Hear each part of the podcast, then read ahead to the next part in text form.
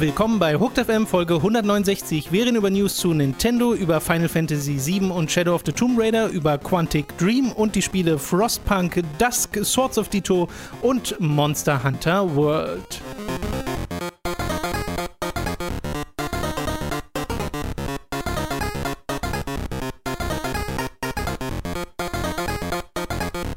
Wir begrüßen euch bei einer weiteren Folge Hooked FM. Mein Name ist Tom und bei mir sitzt der Leo. Hallo. Vielen Dank, Leo, dass du wieder Zeit hattest, um mal hier als Gast dabei zu sein. Ich habe immer Zeit. okay. Leo jetzt als permanentes neues Mitglied von Hooked äh, Bevor wir mit den News beginnen, noch eine kleine, ja quasi Ankündigung. Viele von euch werden es schon mitbekommen haben über die sozialen Medien, denn am Montag wurde der Medienpreis Games verliehen zum ersten Mal im äh, Rahmen der Games Week. Und ähm, da war Robins Video zu Ultraviolence und zu der Paris Games Week vom letzten Jahr tatsächlich nominiert, zusammen mit zwei anderen, nämlich einmal einem Beitrag über Warum spielen wir Spiele von äh, ZDF und einmal einen E-Sports-Beitrag vom äh, BR. Und äh, das war wie wir dachten, zumindest äh, sehr harte Konkurrenz, weil das sind richtig gute, hochwertig produzierte Videos. Im Gegensatz zu dem von Robin. Äh, aber natürlich ist es so, dass äh, wenn Robin schon mal irgendwo nominiert ist und dann parallel im Urlaub ist, dass er diesen Preis dann tatsächlich auch gewinnt. Weil den hat er nämlich gewonnen. Er hat den Medienpreis äh, Games gewonnen für dieses Video. An der Stelle quasi jetzt schon mal äh, zu ihm äh, an der Stelle nochmal ein Glückwunsch, äh, äh, falls er das gerade auf Bali hört oder falls er es später hört. Äh, falls du es tatsächlich hörst, Robin, was soll das? Du machst Urlaub. Guck dir nichts von Hooked an. Finde ich eine super coole Wertschätzung für die Arbeit, die wir hier machen, dass das sogar im Wettkampf mit so hochwertig produzierten äh, Fernsehproduktion im Wesentlichen bestehen kann auf journalistischer Ebene, auf jeden äh, Fall finde ich sehr, sehr schön. Als, als, jemand, der so halb außenstehend ist, also ich meine, ich bin, ich, ich gehöre ja höchstens zum Mobiliar von Hooked, ich bin jetzt nicht irgendwie festes Mitglied oder so, aber auch als jemand, der von außen äh, das ist halt auch äh, eine der Stärken, aber auch von Robin, dass er diese Themen anschneidet und dass er den ähm, echten, echten Raum gibt und solche Themen ernst nimmt und so weiter. Also ich finde, ähm, ist jetzt auch nicht so, äh, Robin versucht sich das erste Mal an schwierigen Themen und hat sofort nee, nee, Erfolg genau. mit dem Video, sondern Robin hat da ja eine sehr lange Geschichte mit und sowas. Und ich finde, das ist schon alleine deshalb, klingt das ein bisschen wie eine Lebenswerkwürdigung, wenn ich das so ausdrücke, aber ich finde, ich finde äh, äh, das sehr cool, dass äh, Robin da gewonnen hat. Ähm, ich habe äh, schon mal in meinem kleinen Stream äh, ihm öffentlich Gl äh, Glück gewünscht, äh, Glückwunsch überreicht dafür, aber an der Stelle vielleicht auch nochmal, Robin, du bist die Beste. Äh, hat das auch auf Bali sehr positiv aufgenommen. An der Stelle auch äh, vielen Dank an Mats, der das stellvertretend entgegengenommen genau. hat. Ja, wollte ich hier auch nur nochmal unterbringen, weil ich das so cool finde. Und ja, schaut mal auf, vielleicht auch auf der Seite vom Medienpreis Games vorbei. Da sind auch die anderen Nominierten auch in den anderen Kategorien für Text und Review und Podcast und so. Und die sind da auch immer verlinkt, dass ihr ihr euch das da direkt anschauen könnt. Äh, das ist ganz schön. Einfach mal nach Medienpreis Games googeln, da kommt man sofort auf die Seite. Und da bin ich sehr gespannt, wie das dann die nächsten Jahre mit dieser äh, Preisverleihung aussieht. Du meinst, dass jetzt, ob jetzt jedes Jahr Robin gewinnt? mit dem gleichen Video. Aber warte, Ultraviolence und häusliche Gewalt. Hm. Ja, bei dem Video ist halt auch ganz witzig, weil da ja eine übelste Diskussion drunter entstanden ist, als das äh, erschienen ist. Aber äh, ist halt auch ein diskussionswürdiges Thema. Definitiv. Wir kommen zu den News der letzten Woche, angefangen mit ein paar Sachen von Nintendo. Da gab es ganz viele Informationen zu ihrem letzten Fiskaljahr und äh, wie es so lief bei Nintendo. Und wie ihr euch denken könnt, lief es ziemlich gut. Äh, für die ja, 17,79 Millionen verkaufte Switch-Einheiten ist der Wahnsinn Jesus. für ein Jahr auf dem Markt. Ja, Wir äh, haben ja schon vor einer Weile mal gesagt, die Wii U ist schon längst überholt, aber dass das so krass reinhaut, da hat keiner mit gerechnet. Weißt du aus dem Kopf ungefähr, was die Wii U gesamtverkauft war? Ich glaube irgendwie elf oder so. Also wow, das ist ähm, der, der Fan ist halber ähm, für, für einen Neueinsteiger auf dem Konsolmarkt werden 11 immer noch gut. Wenn man sagt immer, die Wii U ist ein Flop, dann ist sie, sie ist immer noch für Nintendo-Verhältnisse ein Flop. Aber innerhalb eines Jahres 17, über 17 Millionen. Wow. Yes. Das ist, ähm, da merkt man einfach, ich finde, daran merkt man nicht nur, dass da äh, sowas war wie ein Zelda und Mario und sowas, die immer die Killer-Apps sind bei Nintendos Konsolen und die dieses Mal vorsichtig ausgedrückt qualitativ und so, was Word of Mouth angeht, auch sehr reingehauen haben. Mhm ich finde, daran merkt man auch einfach, dass das Konzept der Switch instant besser funktioniert hat und ja, instant besser verstanden, wurde. Ja, genau. Das, Verständnis weil, ist ein großes Thema. Weil das ist, ähm, die Sache ist, die mittlerweile kennen wir die Wii U und ich finde es jetzt mittlerweile gar nicht mehr so schwer zu verstehen, was, was die mit der Wii U wollten. Aber es hat nicht funktioniert und sie haben es nicht gut kommuniziert gekriegt. Bei der Switch, ich, ich persönlich, ich habe keine Switch. Ähm, ich ich habe es mal noch ein bisschen problematisch zu verstehen. Ähm, ich habe es ein bisschen problematisch zu verstehen. Wow, ich habe es auch ein bisschen problematisch mit der deutschen Sprache. Ich habe immer noch ein bisschen Probleme zu verstehen, worin der genaue Reiz dieses tragbaren Features steht, weil ich glaube, ich würde das für mich nicht wollen, aber es liegt vielleicht auch daran, dass ich nicht rausgehe. Möglich. Ähm, weiß nicht, wie sehr ich das nutzen würde oder so, aber ich verstehe ja. das Konzept. Ähm, ich verstehe die Joy-Cons, ich verstehe das Tragbare genau. und sowas und ähm, weiß nicht, wie, wie sehr ich ein Fan wäre, wenn ich jetzt wirklich eine Switch haben würde. Aber es ist, es ist schon, es ist schon ziemlich cool, wie gut das Ding funktioniert hat insgesamt einfach. Ja, das finde ich auch total super nach der Wii U, wo ich mich erinnere, wie die angekündigt wurde und auch wir so davor saßen und dachten, hä? ist, da, ist, ist, das, ist das Tablet jetzt die Konsole oder das, was daneben liegt, die Konsole? Also so Fragen gab es ja da, mhm. weil diese Ankündigung einfach sehr wirr war. Aber äh, die Wii U muss man ja jetzt schon fast als notwendigen Schritt verstehen, um zur Switch zu kommen weil sie da bestimmte Sachen ausprobiert haben, schon mit diesem Tablet-Spiel äh, und das jetzt einfach noch konsequenter in der Switch umgesetzt haben und dafür halt äh, jetzt den Erfolg ernten. Definitiv. Ähm, das ist, wie, wie verhält sich denn das ungefähr zur Wii? Weil die Wii war ja nur wirklich der, oh, Money Maker schlecht. Über 100 Millionen verkaufte Einheiten. Also ja, interessant wäre halt das erste Jahr, ne? Also das, das ist, weiß ich gerade nicht. Das, ja. äh, das, das, das, wäre nochmal eine spannende Statistik, weil äh, die Wii äh, hat sich besser verkauft als ja, ähm, Hotcakes, die nach Oralsex schmecken. Also das ist, war wirklich. Darf ich das so sagen? Ich weiß nicht. Sure. äh, wir wissen auch, dass äh, Nintendo jetzt einen neuen Präsidenten hat, nämlich Shintaro Furukawa, und dass äh, der Nintendo President of Europe auch jetzt ein anderer sein wird. Allerdings weiß man da noch nicht wer. Man weiß nur, dass Satoru Shibata äh, nicht mehr äh, NOE-Präsident ist, der, den man auch in den europäischen Directs immer gesehen hat. Der war da auch immer sehr sympathisch. Und äh, ja, da gibt es also ein paar Änderungen an der Führungsebene. Wir wissen, dass wahrscheinlich Anfang Mai Informationen zum Online-Service kommen sollen, der Switch, den es ja immer noch nicht in der Form gibt, in der er mal angekündigt wurde, dass man wirklich was bezahlt äh, im Jahr und äh, dass es da extra Features geben wird. Äh, da sind, glaube ich, schon viele auf die Details gespannt, auch wie Nintendo es schaffen will, da den Übergang flüssig zu gestalten und Leuten zu vermitteln, hey, du hast bisher kostenlos für Online-Spiele, äh, kon konntest sie kostenlos spielen und dann musst du bezahlen dafür. Mhm. Ist zwar dann nicht viel, also sie haben ja schon gesagt, das sollen irgendwie 20 Euro oder so im Jahr werden, äh, was wirklich wenig ist im Vergleich zur Konkurrenz, aber trotzdem finde ich das ganz interessant, wie Nintendo das angehen wird. Auf jeden Fall. Die Sache ist die, ähm, der Übergang von, von einem freien Online-Service zu einem bezahlten, ich glaube gar nicht mal, dass der so extrem holprig wird, weil, seien wir mal ehrlich, bei Microsoft und Sony hat es auch funktioniert. Die Sache das ist, äh, was wirklich ein Novum wäre, wäre ein gestreamliner, funktionierender Online-Service bei Nintendo. Das ist eine Sache, die sie bislang wirklich nicht hatten. Jedes Spiel und jeder äh, jede Plattform und jedes Spiel haben irgendwie ihr eigenes Ding gemacht, was online anging, wenn es überhaupt mal funktioniert hat. Dann gab es so ein Shit wie Freundescodes und ah, Genau, und, so, und jetzt so gab es ja auch so Sachen wie das Splatoon 2 Matchmaking äh, teilweise nur über so eine App ermöglichte, wenn du Leute einladen wolltest und sowas. Äh, also ganz, ganz komische Experimente, die da ja. teilweise stattfanden.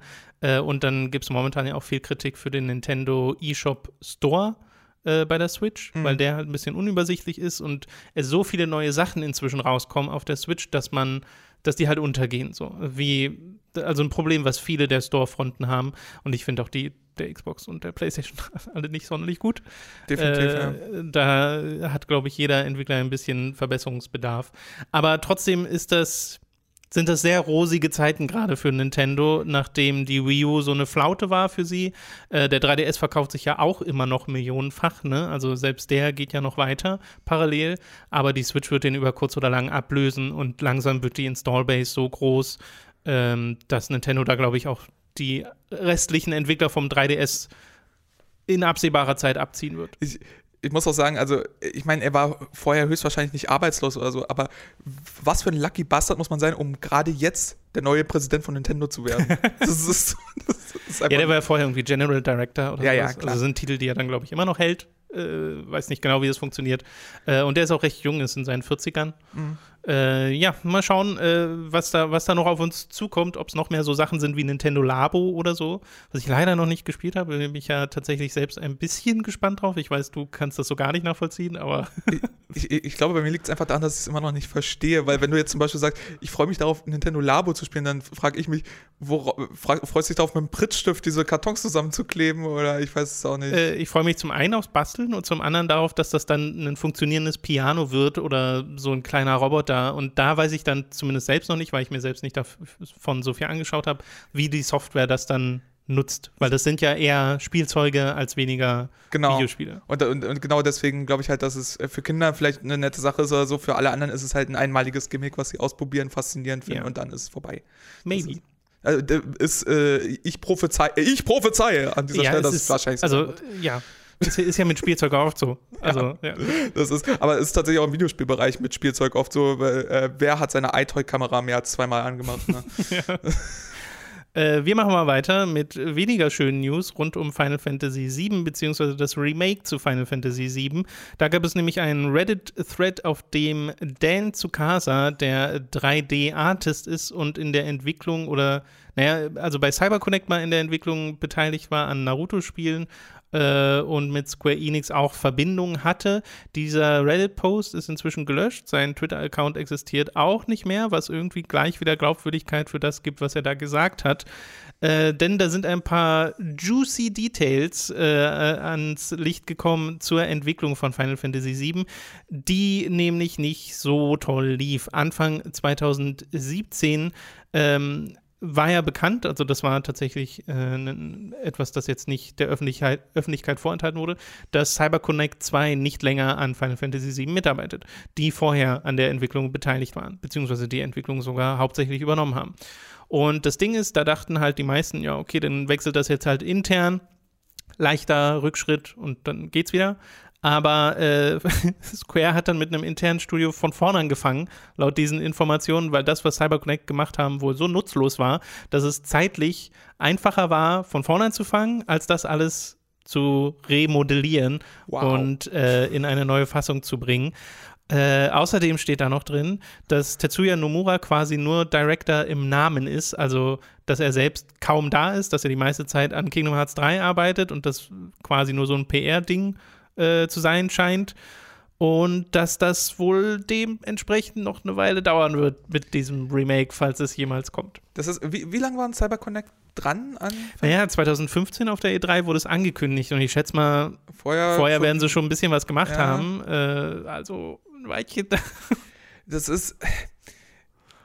Wie viel ist da in die Mülltonne geflogen. Also ja. das ist, äh, äh, es gibt mehrere Möglichkeiten. Wir wissen halt nicht, wir können nicht hinter die Kulissen gucken, aber es gibt mehrere Möglichkeiten. Entweder CyberConnect sind nicht, sind einfach nicht vorangekommen mhm. ähm, und das war einfach, dass, dass die Aussage, es war einfacher von vorne anzufangen, sich unter anderem auch auf den Inhalt bezieht, dass sie sagen, äh, das, was da war, da, da, haben wir zeitlich nichts Großes verloren, wenn wir einfach nochmal das ja. nochmal von vorne beginnen.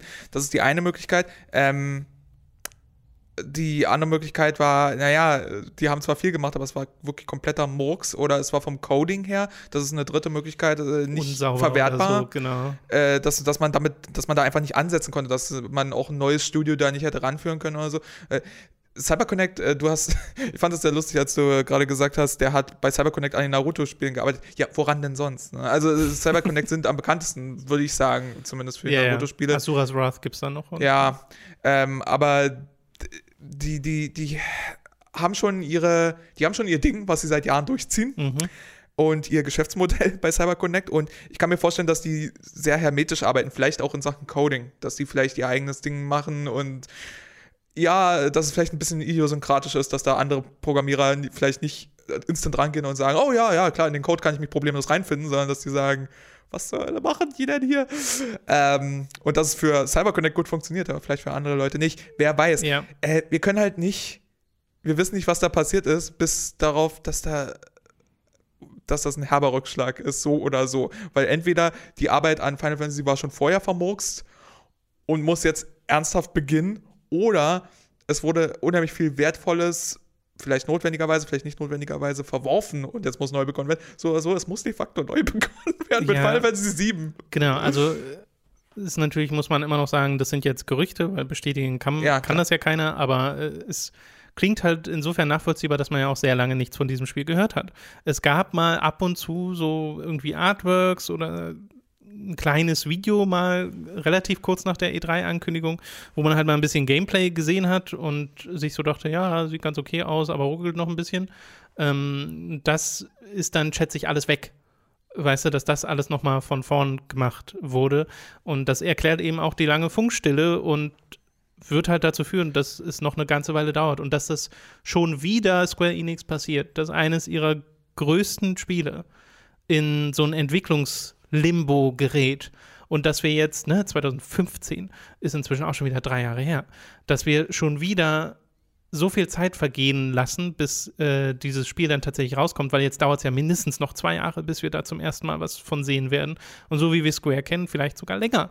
Und gerade nachdem Final Fantasy 15 jetzt rausgekommen ist, was zehn Jahre gedauert hat insgesamt äh, von Ankündigungen als noch ganz anderes Spiel bis hin zum Release, äh, finde ich das doch arg peinlich einfach für die Firma, zumindest auf ihre größte Franchise gesehen, weil bei anderen Sachen funktioniert es ja, ne? Wenn sie nie Automata rausgegeben haben am Platinum Games, das war in zwei Jahren fertig.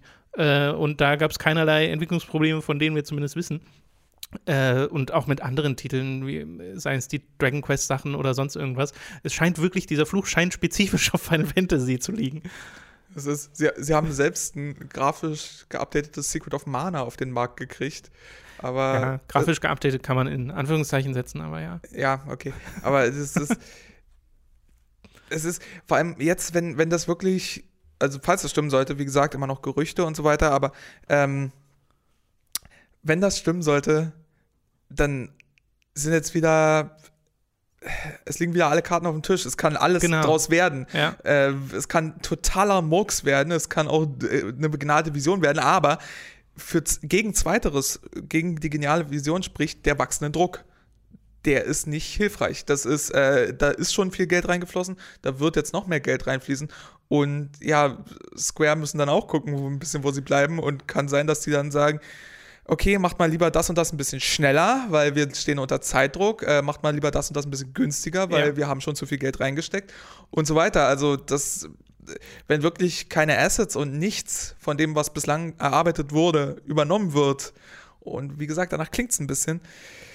Puh, ähm, also würde ich sagen, die, die Chancen, äh, es, es ist immer noch offen. Es kann immer noch sehr, sehr cool werden. Ähm, je nachdem, wer jetzt dran sitzt und warum, äh, was, Ja. was dann passiert und so weiter und so fort. Aber ich würde sagen, die Chancen, dass es stattdessen Murks wird, steigen leicht. ja ach, vor allem, wenn du dann noch so die ursprünglichen Pläne mit äh, einbeziehst, dass es mal episodenhaft released werden sollte. Ich weiß jetzt nicht, ob das immer noch steht. Äh, und dann sowas wie Stellenausschreibungen liest von Square für dieses Spiel, wo drin steht, dass das zu was Neuem werden soll und noch besser als das Original und hast du nicht gesehen.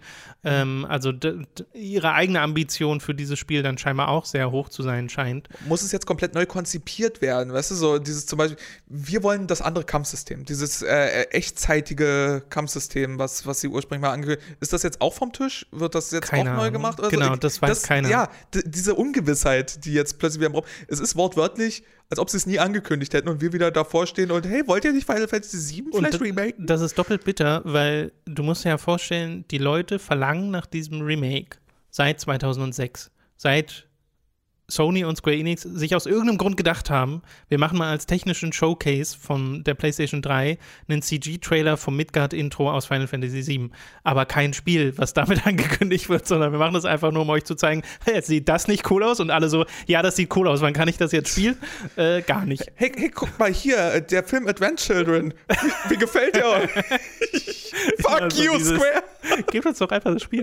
äh, und ich glaube, was viele der, zumindest der Leute, die wirklich Final Fantasy VII damals gespielt haben, wollen, ist wirklich so ein halbwegs direktes Remake mit Komfortfunktionen und so. Aber die hätten jetzt, glaube ich, auch wenig gegen ein rundenbasiertes Kampfsystem mit dem Active Time Battle, wie es damals war. Ja. Äh, und was ich hoffe, dass es in diesem Spiel geben wird, ist auch die ganze alberne Seite von Final Fantasy VII mit den Chocobo-Rennen, mit dem Snowboardfahren, mit dem, dem der Strandstadt oder sowas. Weil mit Final der Homophobie, mit der, mit der. Ja, gut, das nicht unbedingt. äh, was Final Fantasy VII heute halt ist in der, zumindest habe ich das Gefühl, in der Wahrnehmung, äh, ist halt dieses sehr dunkle broody Cloud, der kaum den Mund aufmacht und äh, Midgard und dieses dunkle Cyberpunk-Setting. Dabei ist ja Final Fantasy VII nur die ersten paar Stunden das und danach wird es was ganz anderes. Ähm, ja. Ja, äh, ja es, es, ist, es ist in der Erinnerung der Leute, wird es eher reduziert auf Sephiroth, wie er durch die Flammen geht, als äh, ja. darauf, wie Cloud als Mädel verkleidet werden muss und in einer Sauna von 15 nackten Männern angegriffen wird, obwohl beides Teile davon sind. Ähm, vielleicht ist es auch besser so, dass gewisse Aspekte nicht so stark Wobei gerade da würde ich wissen, wie sie das heute umsetzen würden. Ob, ob ist erstmal die ob. große Frage und dann, wenn ja, wie. Ähm, aber die Szene in High-Res, hm, hm. naja, whatever. Ich, ich, glaube, das waren Szenen, die wirklich nur funktioniert haben wegen der PS1-Grafik, aber wie auch immer.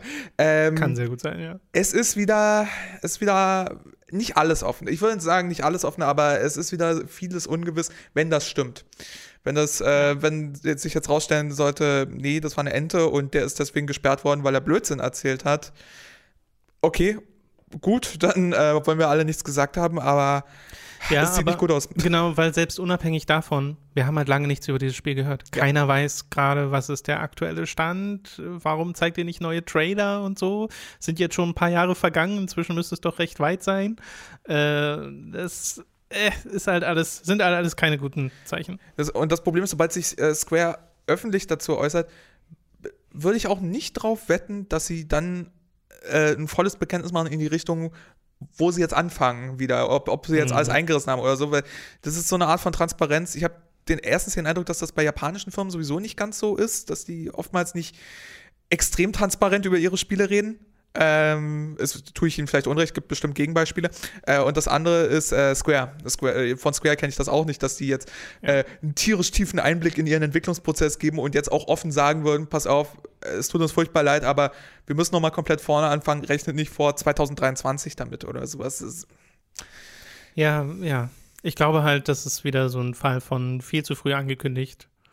Und äh, weil selbst damals mit CyberConnect hätte das ja noch Jahre gedauert. Selbst mit dem ursprünglichen Plan. Ja. Aber das ist Square, glaube ich, immer noch ein bisschen egal. Ich glaube, die kündigen einfach ihre Sachen an, so wie feststeht, dass das entwickelt wird. Dann gibt es ganz schnell einen CG-Trailer, weil der geht irgendwie, das, das kriegen sie immer recht fix hin. Äh, und, ja, ja, aber das Pacing der, der PR ist manchmal ein bisschen sehr ungünstig bei Ihnen, habe ich den Eindruck. Naja, wir warten seit 21 Jahren, was soll's, warten wir halt noch ein bisschen länger. Genau. Äh, und machen direkt weiter mit etwas von Square Enix, denn Tomb Raider gehört ja inzwischen auch dazu. Äh, Shadow of the Tomb Raider. Da Wird komplett eingerissen, muss nochmal von vorne entwickelt genau, werden. Genau, ich, ich wollte gerade äh, sagen, da gab es, soweit wir wissen, zumindest keine Entwicklungsprobleme. Dafür Probleme mit haufenweise Leaks, weil irgendwie alles vorher bekannt war, bevor es da äh, öffentlich wurde. Jetzt gibt es auf jeden Fall einen CG-Trailer, einen richtigen und ein paar Infos äh, unter anderem auch aus Preview-Eindrücken, weil ganz viele Journalisten das weltweit spielen konnten. Man weiß, dass mehr Stealth-Elemente hinzukommen sollen, weil Lara jetzt erfahrener ist, dass es nach Mexiko und Peru unter anderem ge gehen soll und dass es sogar sowas wie Dörfer gibt, wo du Gespräche mit NPCs führen kannst, weil das gab es in der Form in den äh, Vorgängerspielen nicht. Äh, ich finde immer noch witzig, dass das immer noch zu dieser Origin-Story gehört, dass sie daraus eine Trilogie gemacht haben aus irgendeinem Grund. Ähm, und der Trailer ist halt leider nur ein CG-Trailer, also da sieht man nichts vom Gameplay. Es gibt so ein paar Screenshots aus dem Spiel und da sieht es aus wie Tomb Raider. Ja, es ist auch der, ich glaube, das kann man auch über den CG-Trailer sagen, sieht aus wie Tomb Raider. Ja. Ähm, es ist ja, das mit, die, der Origin ist langsam abgeschlossen. Ne? Also jetzt so mit dem Teil können wir dann auch langsam mal sagen, okay, wir wissen jetzt, wo Lara herkommt, ursprünglich genau. mal. Und, und, sie hat immer noch nicht ihre Dual Akimbo Pistolen, Richtig, die sie äh, am Ende vom ersten Teil bekommen. Was, was viele Leute auch festgestellt haben unter dem CG-Trailer, äh, was ich in Kommentaren gelesen habe. Das andere, was viele Leute geschrieben haben, ist, okay, sie ist jetzt also im Wesentlichen Batman. Gut, wir wissen es. weil, weil das ist, sie ist halt, sie, es ist jetzt nicht mehr, also im CG-Trailer sieht es nicht mehr so aus, als ob sie sich versteckt und dann opportunistisch und widerwillig zuschlägt oder sowas, sondern hier ist so, oh, da ist einer und schon wird der Eispickel genau. gezückt. Sie ist jetzt eine Jägerin. Ja, ja, und das ist, äh, eigentlich ist sie nicht Tomb Raider, eigentlich ist sie Man Raider, eigentlich ist sie Manhunter.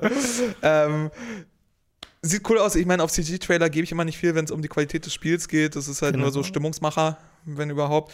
Ähm, und ich glaube, zum jetzigen Zeitpunkt wissen wir auch, dass die neueren Tomb Raider-Spiele, jetzt gerade die, diese, auch der dritte Teil der Origin-Trilogie wird sich da wahrscheinlich einfügen, qualitativ hochwertig sind, schön anzugucken, spielerisch durchaus sauber und so, aber halt das, was du, was, was du letzte Mal über God of War gesagt hast, halt einfach dieses, diese AAA-Achterbahnfahrt mit Schauwert links und rechts. Das ist einfach ein Theme-Park der, von AAA-Mechaniken, der cool ist und der aber wirklich nicht so heraussticht, einfach weil er meiner Ansicht nach nicht so viel selbst macht, sondern einfach so, so ein gutes Amalgam ist, so, ein gutes, so eine gute Ja. Fusionierung von Qualität. Ja, ja, also bei, was bei God of War da halt richtig gut funktioniert, ist so dann auch die Story, weil ich die sehr faszinierend finde und das Setting ist halt ein wirklich anderes.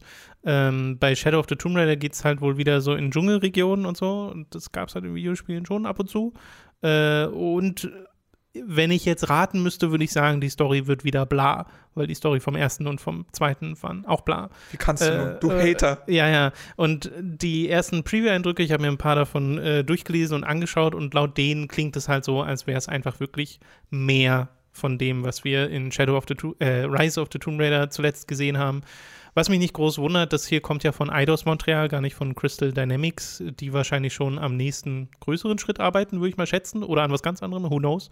Ähm, so richtig gespannt bin ich darauf nicht. Ich habe Rise of the Tomb Raider nicht durch, durchgespielt, weil ich ab der Hälfte des Spiels einen Glitch hatte, mit dem ich das Spiel hätte nochmal neu starten müssen. Und so viel Spaß hat es mir dann doch nicht gemacht, obwohl es mir Spaß gemacht hat. Mhm. Ähm, das sind halt so Spiele, mit denen habe ich meine Freude, wenn ich die so zocke gerade, aber nichts bleibt hängen. Mhm. So.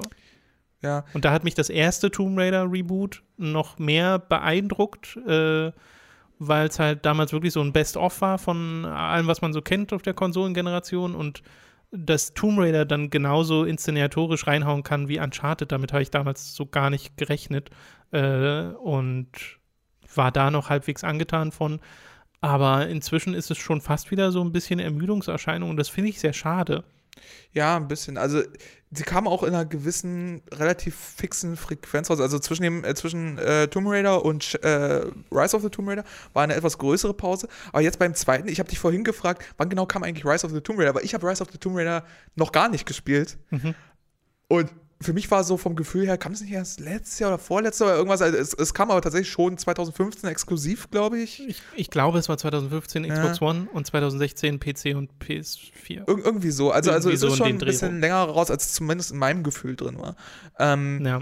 Und äh, ja, der, der, der erste Teil hat, hat noch so ein bisschen geflasht. Es war halt auch, es war viel Neugierde dabei. Es war neu, es war eine neue Lara, die wir erst kennenlernen mussten, wo wir erst beim Spielen oder nach dem Spielen mitgekriegt haben, dass die Charakterisierung vielleicht so ein bisschen hm, sprunghaft ist. Ähm, es war ein Teil, in dem wir noch geguckt haben, äh, in welche Richtung geht das Szenario und die Story, Mhm. wie viel Mystizismus ist dabei, wie sich rausstellte, relativ viel, weil Zombie-Samurai ähm, und, und sowas. Äh, und, und, und es, es, es gab viel kennenzulernen. Und Rise of the Tomb Raider, äh, von dem, was ich gehört habe, wie gesagt, ich habe es nicht gespielt, war more of the same, aber gut für das, was es ist. Genau. Einfach. Und ein bisschen offener, ja, mehr optionale Tubes und sowas. ich, mochte, ich habe den Anfang gespielt tatsächlich, den am Gletscher und den fand ich halt inszenatorisch Aha. super cool. ja, ja. Äh, also- Inszenatorisch ist es auch super. Also Schauwert fand ich, fand ich super gut. Präsentation ist großartig. Und, und eine Sache, die ich, äh, für die ich ein bisschen Hoffnung habe, sowohl für Shadow of the Tomb Raider als auch vielleicht für jetzt kommende Tomb Raider Projekte, ist, es gibt für Rise of the Tomb Raider diesen relativ abgefahrenen DLC, der in Laras äh, Villa spielt. Stimmt. Und ich bin ein großer Fan nicht nur von abgefahrenen DLCs, sondern allgemein von diesen äh, Experimenten und sowas. Und das zeigt mir ein bisschen, dass, dass sich mit diesem Franchise auch was getraut wird, wenn es jetzt auch nur in einem DLC war. Mhm. Ähm, wenn ihr nicht wisst, wovon ich rede, also da geht es mit Mystizismus und so weiter noch ein bisschen in eine abgefahrenere Richtung. Ähm, und da bin ich mal gespannt, ob sie, ob sie auf solche Stärken noch aufbauen, ob sie noch gucken, was können wir mit Lara noch machen, außer dieses neue Erfolgsrezept, das wir Genau. entdeckt haben. Das äh, würde ich sehr cool finden. Ansonsten, ähm, ich hole erstmal Rise nach und dann freue ich mich durchaus auf Shadow, weil mir geht's wie dir, was den ersten Tomb Raider, das erste Tomb Raider angeht, von den neuen.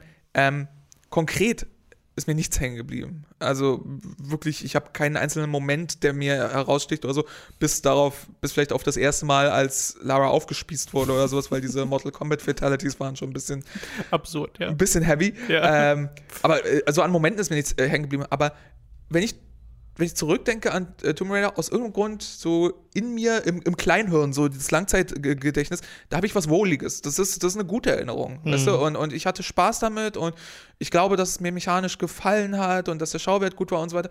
Und äh, bin mir relativ sicher, dass wenn ich mir jetzt äh, erst Rise und dann auch wahrscheinlich wieder Shadow gebe, dass wir da was Gutes kriegen. Ich hoffe bloß, dass sie das nicht zu so einem jährlichen, wir melken es aus, Franchise machen oder so. Nee, oder äh, jährlich zumindest auch zu nicht, einem aber zweijährlichen. Genau, so zwei- oder dreijährig. Nee, glaube ich auch nicht. Also ich kann mir vorstellen, dass das jetzt so eine Trilogie ist Mhm. äh, und dass dann das nächste wirklich was anderes wird. Würde ich sehr gut finden. Ja. äh, und ein bisschen in eine andere Richtung geht. Äh, Vielleicht machen sie dann einen Zeitsprung, wo Lara plötzlich älter ist oder so, keine Ahnung. Ich hoffe, dass sie dann Namen wählen für diese Spielereihe, die nicht mehr The Tomb Raider drin haben, weil das klingt einfach immer noch dumm.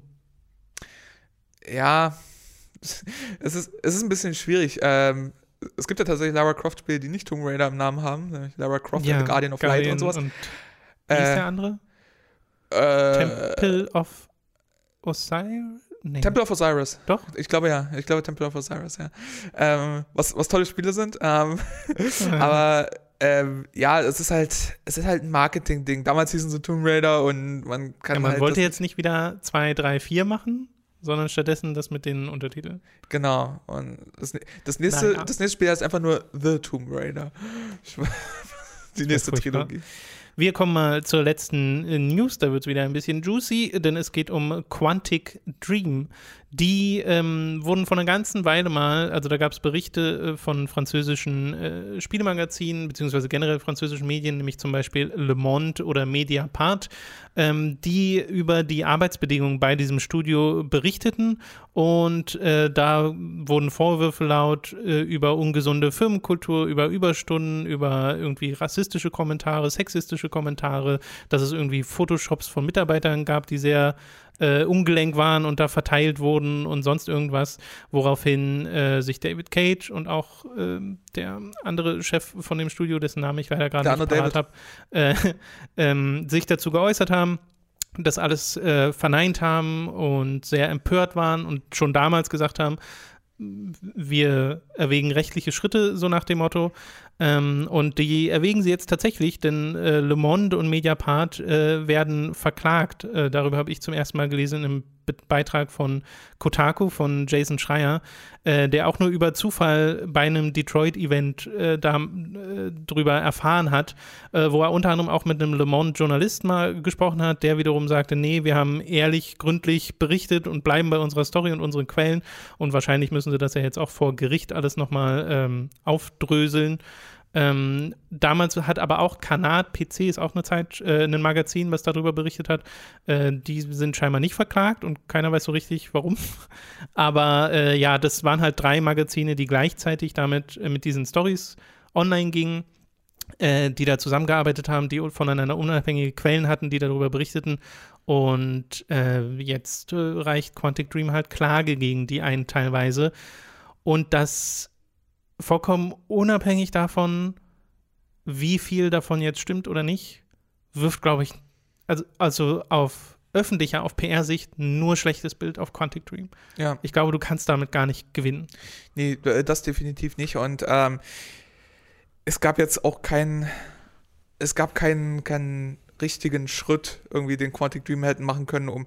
äh, Wir reden hier nur von Schadensbegrenzung. Und da ist wirklich die Frage, ob das, äh, ob das überhaupt möglich ist. Es ist Schadensbegrenzung in dem Fall überhaupt möglich. Keine Ahnung. Wenn es um die rechtlichen Schritte geht, die gegenüber äh, der Monde und äh, Media, wie, wie? Mediapart. Mediapart, ähm, äh, geltend gemacht werden. Da, da kommt es dann halt zum Beispiel drauf an, ähm, ist, die Frage ist, was, was, wird, was wird angefochten? Ist auch, ist auch noch so eine Frage. Geht es zum Beispiel einfach nur um die Art und Weise, wie die Informationen ähm, akquiriert wurden, ja, dass das auf einem unlauteren Weg passiert ist. Geht es um die Art und Weise, wie die Informationen verwendet wurden, wie darüber Bericht erstattet wurde. Geht es um den Gehalt der Informationen an sich, also wirklich um Vorwürfe wie, konkrete Vorwürfe wie Rassismus, Sexismus zum Beispiel. Ähm, das ist alles, wir, wir kennen die Inhalte nicht. Naja, also wenn man so noch die Aussagen von damals äh, betrachtet, dann wird ihnen, glaube ich, vor allem vorgeworfen, dass das eine Schmierkampagne sein soll, äh, dass das nicht stimmt, was da gesagt wird und quasi vorgeworfen, ja. vorgeworfen wird, absichtlich den Ruf runterzuziehen. Ja, aber dann, dann ist halt so die Frage, also erstmal äh, zum Beispiel, also ich weiß jetzt nicht, wie es bei Mediapart ist, aber bei äh, Le Mans zum Beispiel, das ist eine Tageszeitung. Die, was haben die für ein Interesse daran, Quantic Dream durch den Dreck zu ziehen? Das ist, da hinterfrage ich schon mal die Motivation, was das sein sollte. Ähm, äh, zweitens, äh, die Sache ist, wenn, wenn sie zum Beispiel sagen, dass diese Information nicht stimmt, dann ist halt nicht nur das Medium, in dem Fall zum Beispiel Le Monde, äh, der Angriffspunkt, sondern auch noch die Quelle, durch die die das bekommen haben. Es kann auch einfach sein, dass Mitarbeiter sie angeschwärzt haben oder sowas. Da, ähm, ja, also es, das, es werden ja anonyme ähm, aktuelle oder ehemalige Mitarbeiter gewesen sein. Ja, aber wie gesagt, die können ja auch der Angriffspunkt sein. Ich meine, wenn ja. die, äh, Le Monde kann so gründlich recherchieren, wie sie wollen oder so, aber wenn mehrere Quellen ihnen Stuss erzählen, dann haben sie durchaus ihre journalistische äh, Pflicht erfüllt, aber sind trotzdem äh, mhm. hinters Licht geführt worden. Also das ist äh, auch ein bisschen Quatsch. Ähm, so oder so, keine schöne Sache. Und als ich vorhin, ich habe vorhin dein Zettelkey gelesen hier mit den News und dachte mir so, Rassismus und Sexismus bei Quantic Dream. oh boy. ich glaube, das kommt auch noch dazu, wenn man, weil David Cage ja selbst damals gesagt hat, erstmal so nach dem Motto, hey, wenn ihr über äh, Homophobie reden wollt, wir haben mit, David, äh, mit äh, Ellen Page äh, zu, zusammengearbeitet, die für LGBT-Rechte kämpft. Und mein bester Freund ist lesbisch. Genau, genau, das ist halt so diese Art der Argumentation. Und dann hat er ja noch dazu gesagt, judge my work, so nach dem Motto, also äh, beurteilt mich nach meiner Arbeit. Und das machen halt ganz viele, weshalb es vielen Leuten nicht schwerfällt zu denken, okay, kommt jetzt irgendwie nicht alles von ungefähr. Wollte gerade sagen, was habe ich vorhin gesagt? Judge my work. We did, ja, David. Genau. We did. Ähm, das ist. Oh. Das, also, wie gesagt, vollkommen unabhängig davon, ob das stimmt oder nicht. Ich glaube, das Beste, was man hätte machen können, ist sich einfach, wenn, äh, wenn man der Meinung ist, nach wie vor äh, für gute Arbeitsplatzkultur einsetzen und dafür sorgen wollen, dass sowas einfach nicht nochmal irgendwie passiert, dass es nicht nochmal, weiß nicht, in ihren Augen sind es wahrscheinlich ähm, ehemalige Mitarbeiter, die halt frustriert sind oder sonst irgendwas und jetzt ihren Dampf ablassen oder keine Ahnung, was Cage und Co. dahinter vermuten. Auf jeden Fall sehen sie sich da ja äh, gerade als Opfer und äh, das als nicht wahr an. Und wir wissen momentan einfach nicht, was stimmt. Wir haben ja. nur diese Informationen einerseits von äh, den Zeitschriften, die ihre Quellen haben, andererseits von Cage und ähm, äh, seinen Kollegen selbst. Und so oder so ist es aber schwierig, journalistische Medien anzugreifen und dann zu glauben, dass man damit irgendwie seinen Punkt besser vertritt, weil ich glaube, das Beste wäre halt gewesen, das jetzt ruhen zu lassen, wie gesagt, sich einzusetzen für eine gute Arbeitskultur. Und dann wäre es, glaube ich, auch wieder verschwunden. So, weil jetzt kocht es ja wieder hoch. Und stell dir mal vor, sie verlieren diese Klage. das ist, ja, das ist das wäre eine Möglichkeit gewesen. Die andere Möglichkeit, die ich sehen wäre, wäre wirklich ähm, auf die Sache einzugehen, äh, in die Richtung, dass man halt wirklich diesen Medien, die darüber berichtet haben, ähm, Interviews und Austausch anbietet, damit man äh, eine eigene Darstellung der ganzen Sache hat. Und äh, es ist natürlich schwer, wenn jetzt, sagen wir mal, da ist jetzt überhaupt nichts dran an den Gerüchten und äh, Quantic Dream und David Cage und so fühlen, fühlen sich wirklich zu Unrecht Genau. Äh, völlig völlig mhm. zu Unrecht. Dann, dann würde halt ein Interview nur bestehen aus, nö, nope, mm -mm, ist nicht und so weiter und so fort. Das, das, da gäbe es halt nicht viel, wo man ansetzen könnte. Aber dennoch würde ich sagen, eine offene, von mir ist auch ein offener Brief, der diesen Medien angeboten wird, wo, wo man eine kleine Stellungnahme macht oder sonst was. Aber wie gesagt, ein Interview, was ange wäre wahrscheinlich die gesündere Sache gewesen, weil ähm, was, was, bringt, was bringt so ein, so ein Prozess in dem Fall? Es ist, du, du machst du kriegst Le Mans nicht, nicht zum Beispiel nicht mundtot. Das, das Beste, was du, auf, was du hoffen kannst, ist, dass Le Mans irgendwo einen kleinen Korrekturkasten macht oder so. Das ist alles. Äh, du kriegst die Informationen nicht mehr aus der Welt, weil das ja. ist jetzt in den Köpfen der Leute drin. Und es ist, ja, und, du wirkst halt auch noch, als ob du vielleicht was zu verstecken hast, wobei das sehr unfair ist. Das ist eine, das ist eine Assoziation, zu der viele Leute sofort kommen, ähm, egal ob du was getan hast oder nicht. Wenn so eine mhm. Info erstmal in der Welt ist und du dann auch noch sagst, nee, stimmt nicht, dann gibt es einen gewissen gewissen Teil der Leute denkt immer sofort, ja, natürlich, äh, das ist genau, was ein Schuldiger sagen Ich glaube, aber hier kommt es auch viel auf die Art und Weise an, weil schon damals war es sehr diese so ein bisschen schäumende Antwort auf äh, diese Vorwürfe ja. äh, und nicht so ein, weiß nicht, ruhiges, gesetzes, nein, machen wir einfach nicht, hier ist alles ja. gut, so nach dem Motto. Und jetzt halt die Klage noch dazu zeigt ja, okay, das hat die getroffen, so auf äh, die andere oder äh, eine oder andere Art und Weise. Aber ähm, dadurch wird es halt öffentlich negativ verstärkt, alles, dieser, ja. dieser Ruf. Und ich meine, wenn du jetzt dir, dich so in Foren umguckst und so, da gibt es halt Leute, die sagen, äh, ja, das wird nichts bringen, Leute, die sagen, na, wartet doch erstmal ab, weil man weiß ja noch nicht, was jetzt wahr ist und was nicht, was hier woran steckt. Und vielleicht sind es ja auch Sachen, ne, also vielleicht äh, ist es nicht so schlimm, wie in diesen Berichten rüberkommt aber vielleicht gibt es trotzdem einige Sachen, die im Argen liegen und besser werden sollten. Zum Beispiel. Who knows? Es, äh, es gibt auch ein paar Sachen äh, an den Vorwürfen, die zum Beispiel gar nicht konkret sind und die auch komplett subjektiv sind, wo man, äh, wo David Cage oder Quantic Dream argumentativ überhaupt nichts gegensetzen könnten, wie zum Beispiel eine äh, ungesunde und unangenehme Arbeitskultur ja, das entscheidet nicht der Chef, ob de, nein, sowas ist in unserem Betrieb nicht. Sowas entscheidet der Mitarbeiter, der, der dort gearbeitet hat oder jeder Einzelne für sich. Äh, ich, ich mag über meine Firma sagen, es gibt da eine extrem unangenehme Kultur und so weiter und so fort. Und der nächste mag sagen, nee, ist überhaupt nicht so. Das ist eine komplett subjektive Sache. Hm. Ähm, äh, aber es ist eine subjektive Sache des jeweiligen einzelnen Mitarbeiters. Und ein Chef zum Beispiel hat auch nicht, sowas habe ich leider im Arbeitsleben auch schon erlebt, äh, ein Chef hat halt auch nicht das Recht zu sagen, nee, gibt's bei uns nicht, fuck you. so, ähm, ja, also es ist so oder so, es hinterlässt man, man, sollte sich hüten, zu schnell wieder zu Urteilen zu springen. Dafür sollte man sich ganz allgemein hüten. Ne? Und auch in dem Fall, auch wenn man kritisch gegenüber Quantic Dream ist, ich bin durchaus kritisch gegenüber Quantic Dream, ähm, unter anderem wegen der Spiele, die sie machen. Äh, Judge My Work, ja, I, I do.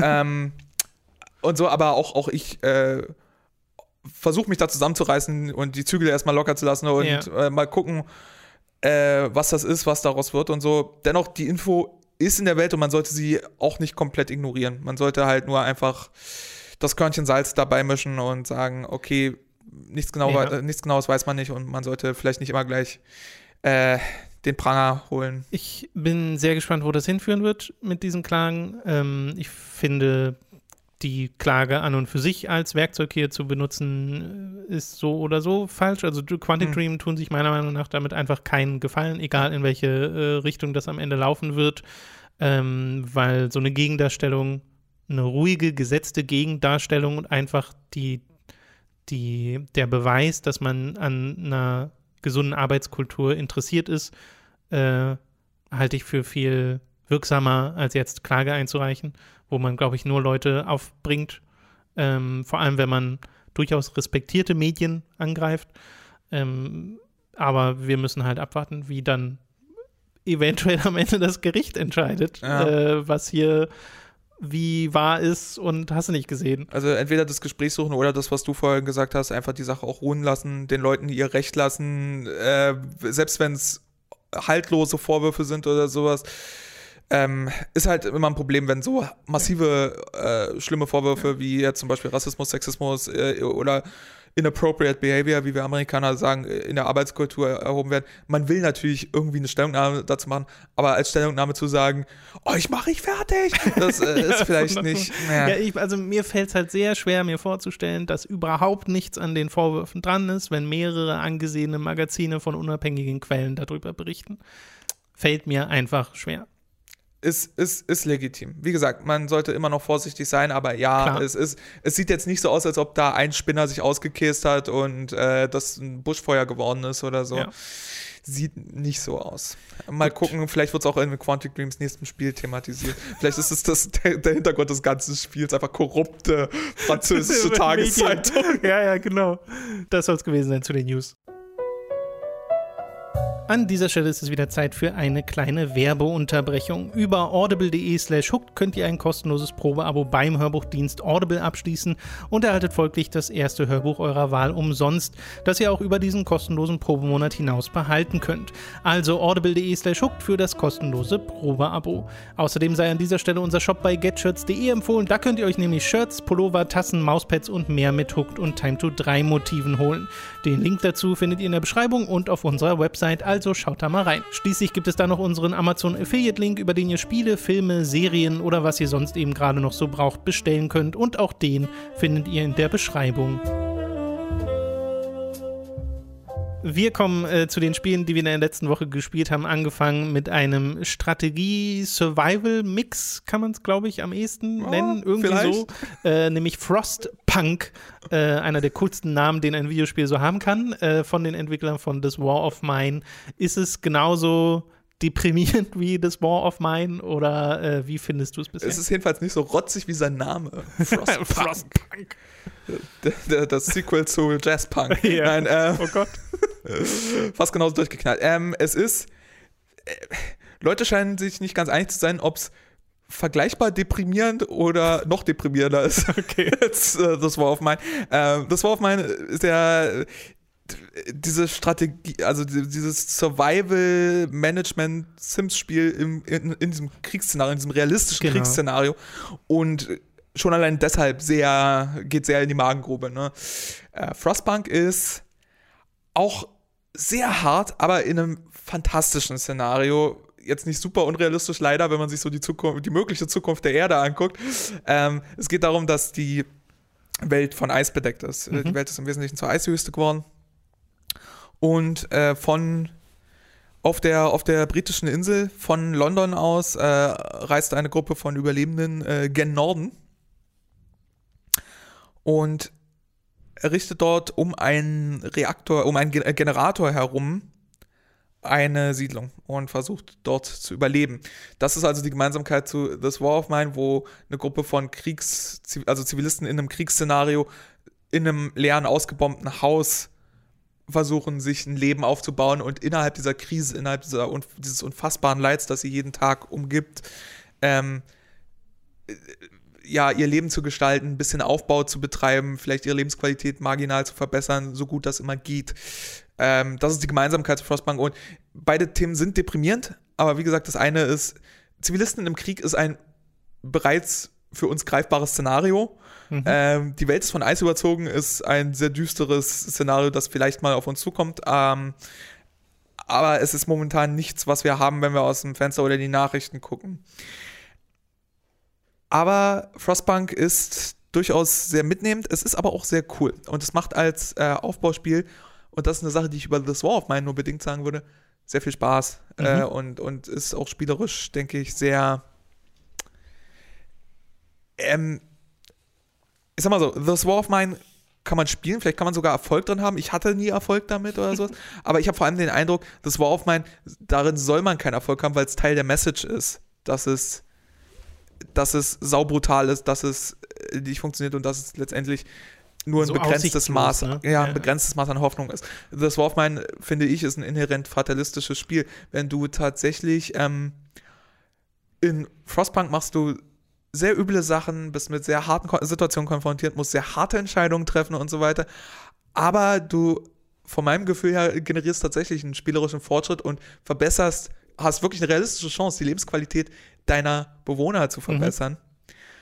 Ähm, auch wenn du, wie gesagt, dafür immer einen hohen Preis bezahlst. Also Frostpunk ist eins dieser Spiel. Eine der ersten Sachen, die du freischalten kannst, ist Kinderarbeit. Es ist die Art ja, von Spiel. Ja, ja. Und äh, das macht dein Leben wesentlich leichter, wenn du das freischaltest. äh, und dann hast du, wenn du das freischaltest, später noch ein Upgrade. Also am Anfang schaltest du Kinderarbeit frei für relativ sichere Jobs.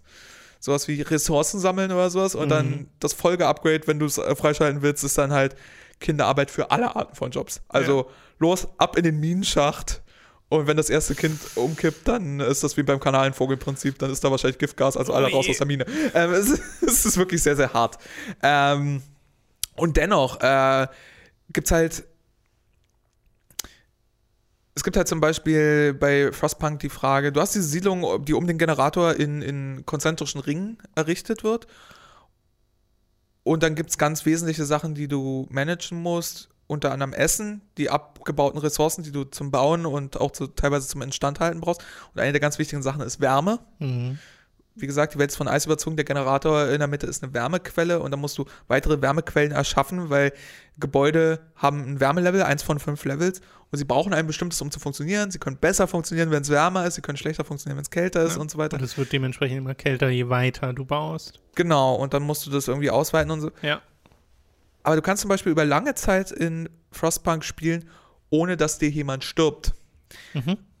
Und wenn dir jemand stirbt, dann gibt es aber tatsächlich auch einen eigenen, ja jetzt nicht Tech-Tree, sondern ähm, es gibt dieses Book of Laws, wo du Gesetze er- erlässt, wie zum Beispiel, dass Kinderarbeit jetzt erlaubt ist oder dass wie umgegangen wird mit Leuten, die Erfrierungen allein, weil Erfrierungen sind eines der großen medizinischen, gesundheitlichen Themen im Spiel und sowas. Und da gibt es zum Beispiel einen eigenen Zweig von Gesetzen, wie gehen wir mit unseren Toten um. Und das ist sehr, das ist, also je weiter das Spiel geht und je mehr du managen musst und je mehr das Ganze das Potenzial hat zu entgleisen, umso eher passierte das auch. Aber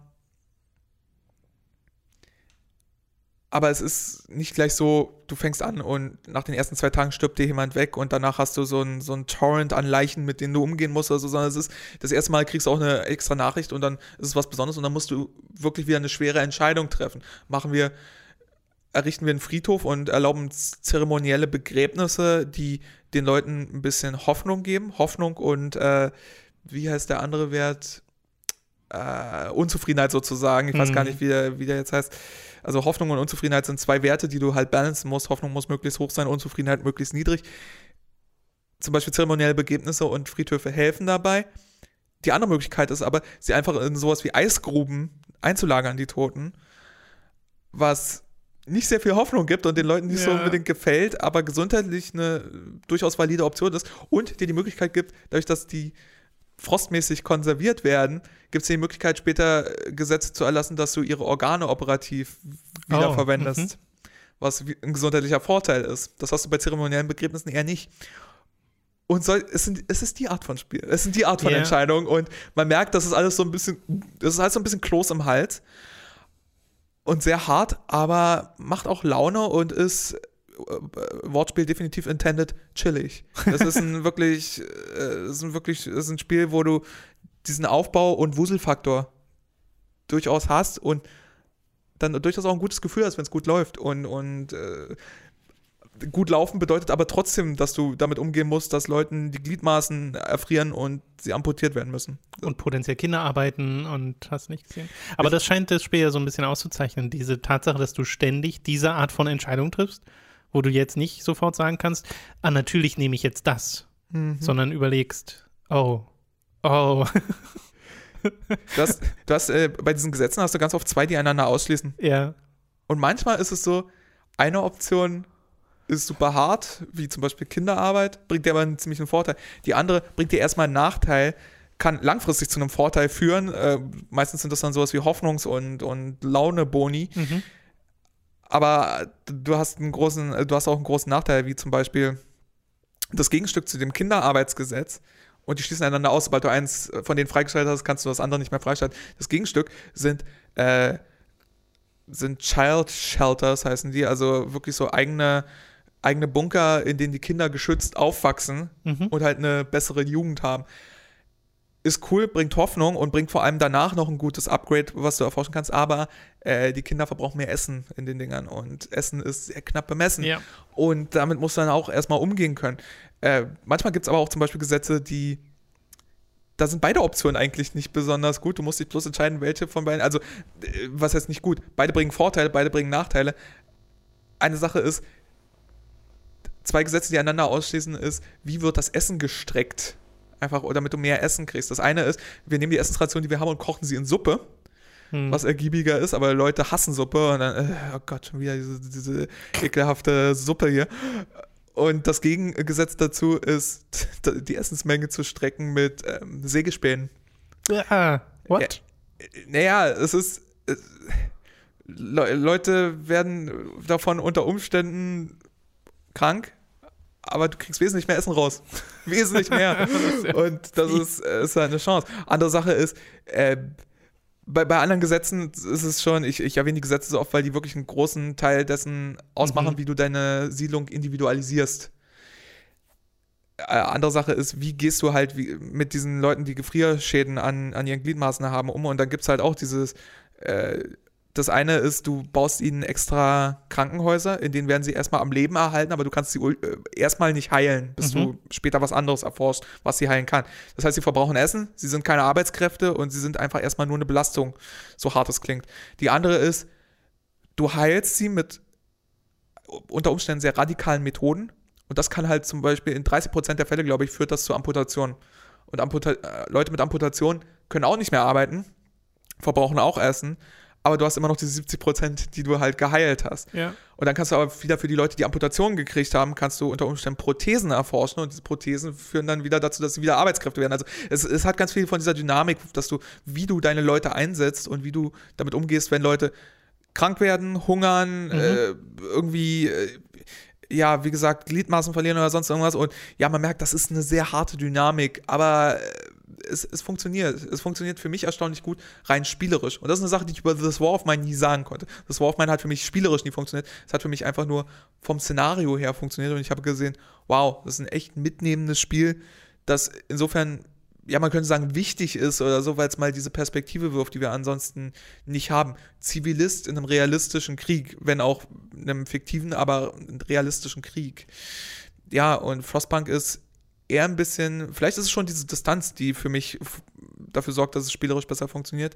Aber ja, Frostpunk funktioniert tatsächlich ganz gut. Das klingt auf jeden Fall super spannend. Also dadurch, dass es auch so ein Szenario ist, was dann sehr konsequent umgesetzt ist mit Mhm. den Folgen, die das hat für die Leute, die da wohnen und so. Und dass äh, du auch so ein, ja quasi Städte in Anführungszeichen baust, also halt so Siedlungen und die so einen sehr eigenen Look haben, ne? Also du- das ist ja, du hast ja immer diesen Ring und hast dann die Schneespuren, die davon ausgehen zu den Ressourcenpunkten und so, was ja auch sehr schön animiert ist. Auf jeden Fall. Da hast du diese Schneetunnel und so. Es gibt, später gibt es halt so ein System, dass du ähm, Speer in die Welt schicken kannst und das ist auch so, der, das wie Fortschritt generiert wird im Hauptszenario, weil du kriegst dann einen Auftrag nach dem nächsten. Da kannst du dann noch Ressourcen finden und weitere Überlebende und sowas. Ähm, das Spiel hat auch mehrere Szenarien. Es gibt immer dieses, also dieses eine Hauptszenario ist, es, A New Home heißt es, glaube ich, was du am Anfang spielst, aber es gibt auch noch andere Szenarien. Und ja, es ist, es erzeugt einen eigenen Look, es erzeugt eine eigene Mechanik und also ein eigenes Gefühl, ein eigenes Mhm. Spielgefühl so.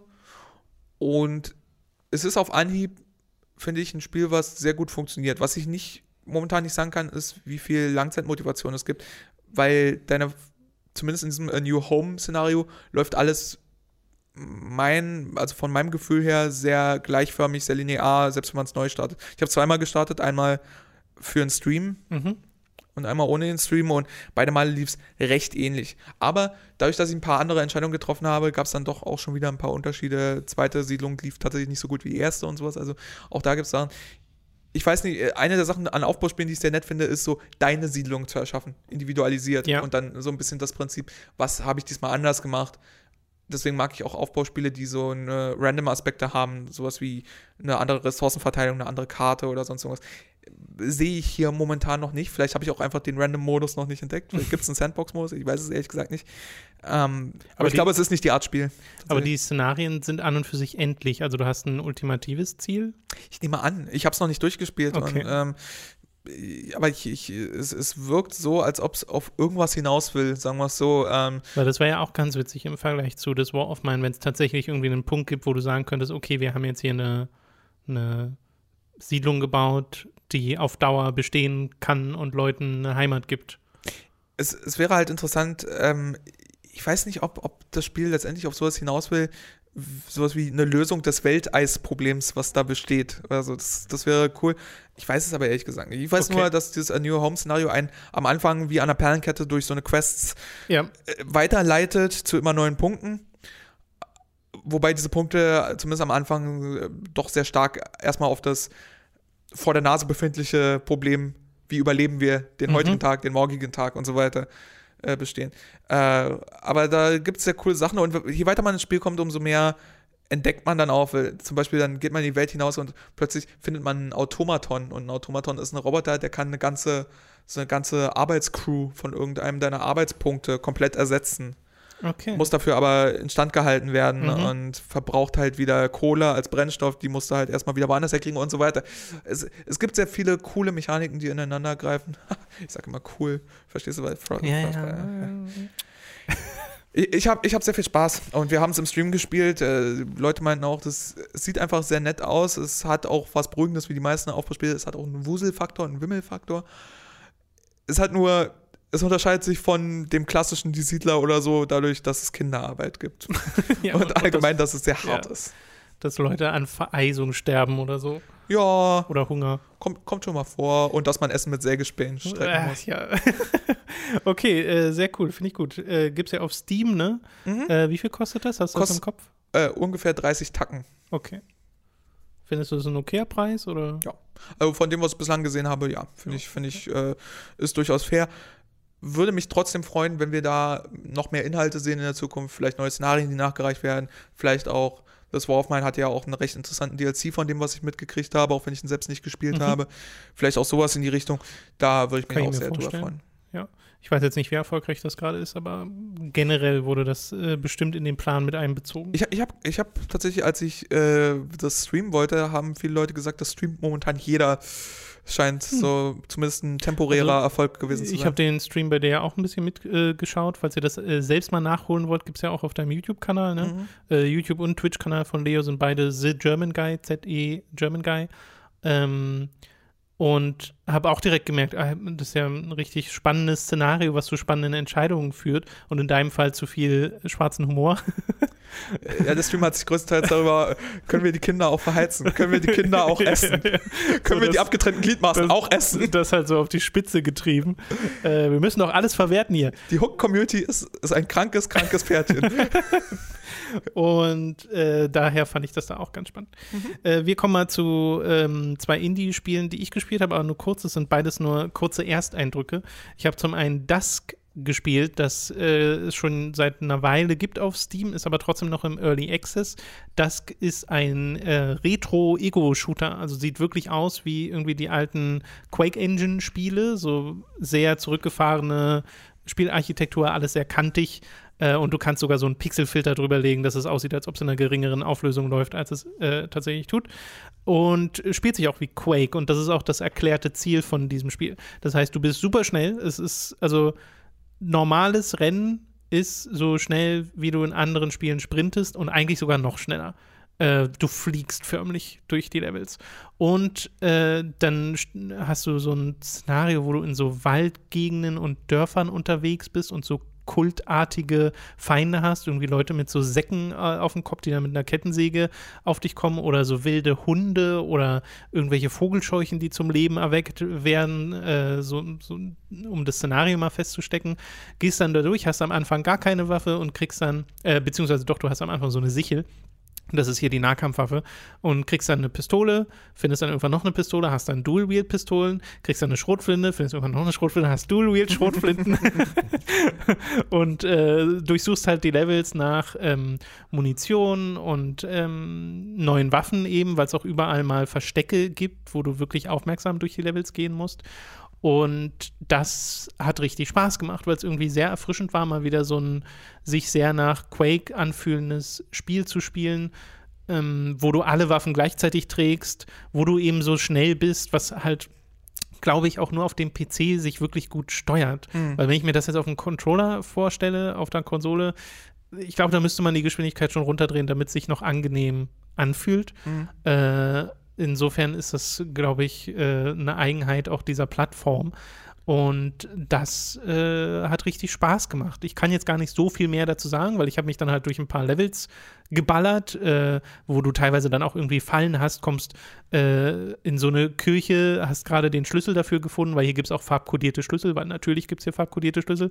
Äh, willst, da, willst da durch und unter dir bricht dann der Boden weg und du landest in so einer Grube, wo dann so kleine Insekten erst auf dich zukommen und dann bist du in so einer Art Mausoleum äh, und musst dich wieder gegen andere Gegner wehren. Ähm, oder musst auch mal so einen Geheimgang durchschwimmen oder so. Also die Levelarchitektur ist irgendwie sehr cool gemacht hier, also dass du gleich wieder ähm, Sachen zu entdecken hast, aber auch so ein Gefühl dann kriegst für die Levels und weißt, okay, ich muss jetzt hier lang, um dann weiterzukommen. Ähm, und das Waffengefühl stimmt halt. Und das ist halt sehr wichtig in äh, so einem sehr frenetischen Shooter, weil mit Akimbo Schrotflinten durch die Gegend zu laufen und wirklich so eine äh, äh Schrot nach der anderen rauszuhauen, das ist äh, sehr befriedigend. Kann ich mir sehr gut vorstellen. Diese, äh, diese Art von Shooter hab ich, haben wir ab und zu mal in den letzten Jahren gehabt. Uh, Rise of the Triad, das neue zum Beispiel, war ja auch so. Yes. Eins wurde extrem ne? schnell, arcadig unterwegs war wo es sogar diese arcadigen Münz-Pickups die ganze Zeit gab ja, und ja. ich glaube auch alle Waffen Akimbo oder fast alle äh, gleichzeitig getragen und diese äh, quakige Engine oder äh, diese quakige Grafik zumindest hatten wir auch ein paar Mal, äh, zum Beispiel in Devil Daggers, das was mhm. so ein bisschen so aussieht, oder in Strafe oder so, was äh, erklärtermaßen ein Spiel von 1999 sein möchte. ja. Äh, nee, äh, klingt auf jeden Fall cool und so, als ob es absolut nicht mein Ding ist, weil diese Quake-Generation ist komplett an mir vorbeigegangen. Okay. Ich, ich, ich habe ich hab die, ich habe die, ähm, wie, wie hieß die Engine, die Build-Engine? Die äh, davor, die äh, Duke Nukem und äh, äh ja, sowas. kann sein, habe ich jetzt. Ja, genau. Also die, die, die Engine habe ich gespielt und dann die Quake Engine nicht mehr. Ähm, also für, bei mir ist diese ganze. Und als ich das erste Mal sowas wie Unreal gespielt habe, so bin ich vom Speed her einfach komplett aus der Bahn geflogen. Damals war, es bei mir aber auch immer eher Unreal Tournament als weniger Quake. Quake 3 Arena habe ich zwar ein bisschen gespielt, aber nicht annähernd so viel wie Unreal Tournament. Ja, Unreal Tournament ist jetzt auch nicht gerade das langsamste Spiel, vor allem. Nee, also. aber auch nicht so schnell wie Quake. Ja, stimmt. Äh, bei Quake hast du immer das Gefühl, dass diese Spiele keine, keine Sprungfunktion brauchen, weil sobald du über eine Kante gehst, hast du ja das Gefühl zu fliegen. Ja, genau. Ist, ich habe gerade, glaube ich, versehentlich den Hitler groß gemacht. Ähm, Hat keiner ist, gesehen, das ist ein Podcast. okay. Ähm, nee, äh, klingt, klingt auf jeden Fall sehr cool. Äh, was ist der Kostenpunkt davon? Äh, das waren jetzt, ich glaube, so 16,99 oder sowas. Okay. So in dem äh, Dreh auf jeden Fall. Lohnt wie, sich das? Hat das ist halt momentan nur Early Access, mhm. äh, gibt noch nicht alle Episoden und ich habe auch noch nicht alles gespielt, was es gerade schon gibt. Äh, gibt übrigens auch Bossgegner, habe ich jetzt auch nicht erwähnt, hatte aber bisher auch nur einen davon. Äh, und das wird sich, glaube ich, erst am Ende zeigen, inwieweit sich das lohnt. Gibt noch so einen Arena-Modus, wo einfach Viecher spawnen und du versuchst zu überleben. Den habe ich auch ein bisschen gespielt, weil der auch schön, schön hektisch und auf eine spaßige Art stressig wird. Ähm, aber ich könnte jetzt noch nicht sagen, ob sich das so lohnt. Ich okay. hatte jetzt meinen Spaß damit, aber habe ja bisher auch noch nicht so viel gespielt. Aber Episoden, Schlüsselkarten, Akimbos, Schrotflinten. Ja, ja, ja. Äh, man, man kriegt mit, was für eine Art Spiel es genau. ist. okay, das andere, äh, auch wie gesagt, nur ein Ersteindruck, was ich gespielt habe, ist ein ganz neues Spiel, nämlich Swords of Ditto. Und zwar ist das ein, äh, stellt euch äh, Top-Down-Perspektive vor und eine 2D- Animationsgrafik, die am ehesten an sowas erinnert wie irgendwie Cartoons wie Adventure Time oder so. Äh, so ein bisschen in die Richtung. Äh, sieht super, super schick aus, dieses Spiel. Und ist im Wesentlichen Zelda mit einem Twist. Äh, also du hast ähm, im Wesentlichen ein Szenario, wo du als das Sword of Ditto, und Ditto ist diese, diese, dieser Ort, äh, den du da verteidigen sollst, äh, erweckt wirst und dein, alle 100 Jahre wird einer dieser Helden erweckt und muss gegen die böse Hexe Mormont antreten, die halt droht, die äh, Welt in Schatten zu hüllen und alles kaputt zu machen. Äh, und das Spiel nimmt sich dabei überhaupt nicht selbst ernst. Also du kriegst am Anfang so ein im Wesentlichen das, was in Zelda irgendwie die Fee ist, nur ist es hier so ein Käfer an die Seite gestellt, äh, der dir halt sagt, ah, hier, ich bin dein Tutorial-Mensch, äh, der dir jetzt die Sachen zeigt und ähm, der dir das alles erklärt. Und du gehst halt in diesen Dungeon am Anfang mit deinem neuen Schwert, hast auch so einen Bogen und irgendwie eine Bombe und eine Fackel äh, und der Dungeon, der erste, ist sehr, sehr simpel und dann stirbst du weil die Hexe einfach viel zu stark ist. Also du stirbst in einer geskripteten Sequenz sogar, äh, kannst da nichts gegen machen. Äh, aber das ist eben das Ding, weil dann vergehen 100 Jahre, plötzlich ist die Stadt total runtergekommen und alles äh, sieht sehr viel schlechter aus als vorher und du bist ähm, ein neuer Charakter, der jetzt ausgewählt ist, das Sword of Ditto zu sein und äh, musst jetzt halt versuchen, innerhalb von vier Tagen innerhalb der Spielzeit ähm, dich bereit zu machen, um gegen die Hexe zu kämpfen. Und das ist so der Setup für dieses Spiel. Ähm, und das ist äh, ganz witzig, weil du dann direkt so ein bisschen erkunden kannst. Also diese Welt steht dir offen. Äh, du kommst dann irgendwie an so einen Dungeon-Eingang, wo dann aber eine Zahl steht, eine 2 und du bist erst Level 1 und dann erklärt dir der Käfer, okay, du kannst ja erst hin, wenn du ein bisschen weiter bist, dann erkundest du dich. Bin ich in so eine Höhle gekommen, was auch wieder so eine Art kleiner Dungeon war, mit wirklich so ein bisschen Zelda-artigen Rätseln auch. Ähm, äh, wo du dann so Sachen hast wie einen Kristall, den du auf einen bestimmten Podest stellen musst, damit irgendwie eine Tür aufgeht oder so und dabei stellen sich dir halt Gegner in den Weg und du merkst sehr schnell, ähm, dass das Spiel nicht so einfach ist. Also du hast nur eine begrenzte Zahl an Lebenspunkten logischerweise und halt Gegner wie irgendwie Zombies, die dich so fast schon ankotzen, äh, wo du dann ausweichen musst und du musst bei jedem Gegner erstmal rausfinden, okay, was kann der denn eigentlich? Und du hast halt am Anfang nur dein kleines Schwertchen äh, und findest erst mit der Zeit wieder so Werkzeuge wie eben einen, Bogen, der am Anfang richtig Schaden gemacht hat. Hier kannst du dir in so einem Spielzeugladen, ist es tatsächlich so eine Spielzeug- Plastikkanone kaufen, die macht keinen Schaden, die schubst die Gegner nur so weg. Das mhm. heißt, das kannst du nur bedingt äh, im Kampf einsetzen. Äh, oder kriegst dann auch wieder eine Fackel, die du teilweise auch für Rätsellösungen brauchst, die du aber auch zum Kampf benutzen kannst, weil du damit Leute in Brand steckst, wodurch die so einen Dot bekommen. Ähm, und äh, das habe ich dann gemacht, bin das erste Level aufgestiegen, bin, ins, bin in den ersten Dungeon, wo es dann nochmal so andere Rätsel gab mit so Phasenverschiebungen, wo der Dungeon äh, eine blaue und eine rote Phase hatte und an bestimmten Knöpfen konntest du die wechseln und je nach Phase waren da andere Gegner äh, und auch andere Hindernisse, wie irgendwie Wände, die dann verschwinden. Und damit musstest du dann ein bisschen rätseln. Und du hast hier ganz klassisch irgendwie so Risse in der Wand, wo du siehst, ah, okay, hier muss ich eine Bombe hinschmeißen, dann geht da das, äh, die Tür auf und da ist dann wieder ein Schatz drin äh, und meistens auch irgendwie einen Warp-Punkt, um wieder zum Anfang des Dungeons zurückzukommen, weil die Dungeons sind auch, wenn du dann mit einem neuen Kämpfer unterwegs bist, falls du mal sterben solltest, dann resettet sich das ja und das Dungeon Layout wird durchgewürfelt. Also du hast so ein bisschen eine random Generation mit drin. Aber davon habe ich jetzt noch nicht so viel mitbekommen, weil so viel habe ich selbst noch nicht gespielt. Äh, mir macht es bisher Spaß, obwohl es sich halt alles spielmechanisch sehr bekannt anfühlt, weil wenn ihr eben schon mal Zelda gespielt habt oder ähm, sowas wie The Binding of Isaac, äh, gerade auch was den Schwierigkeitsgrad angeht, dann kommt das einem teilweise doch bekannt vor. Ja, ähm, zumindest von der Erzählung her schon mal. Ja. Genau. Und dann hast du halt so die Optik und die ganze Erzählung drumherum, die es sehr sympathisch macht. Und du kannst es auch noch im Koop spielen, das habe ich auch noch gar nicht gemacht. Und wie gesagt, ich habe bisher wirklich noch nicht viel gespielt. Das ist äh, nur so ein absoluter Ersteindruck, was dieses Spiel ist.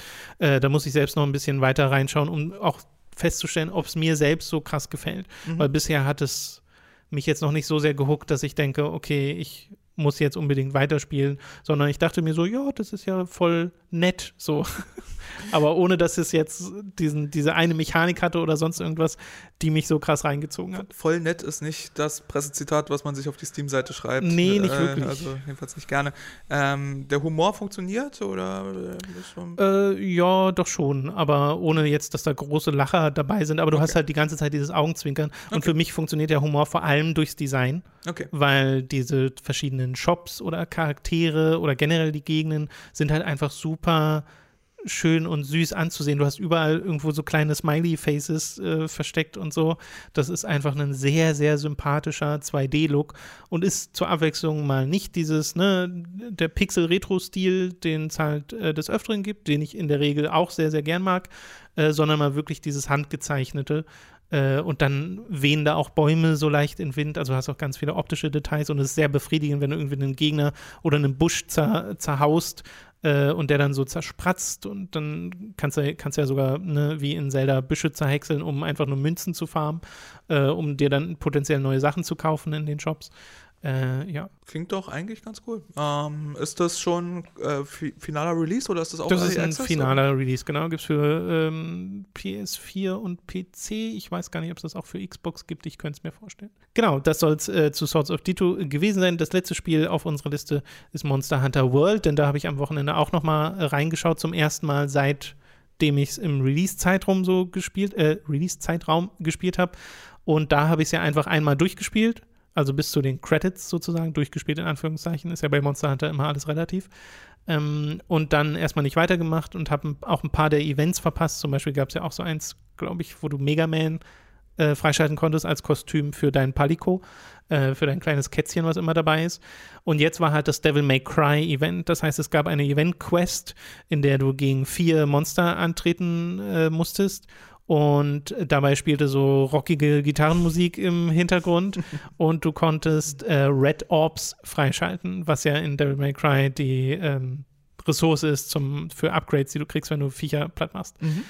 Und du hast pro Match, also in meiner Erfahrung habe ich meistens immer nur ein Red Orb bekommen, äh, manchmal zwei, aber das dauert halt eine Weile. Also bei mir hat es zumindest eine Weile gedauert, bis ich die vier Monster platt hatte, weil ich bin auch gerade erst in den 20ern vom Hunter Rank, also noch äh, sehr niedrig, äh, hatte aber gegen die keine Probleme an und für sich. Also es war jetzt nie äh, sonderlich schwer, obwohl ich die ganze Zeit auf der Hut sein musste.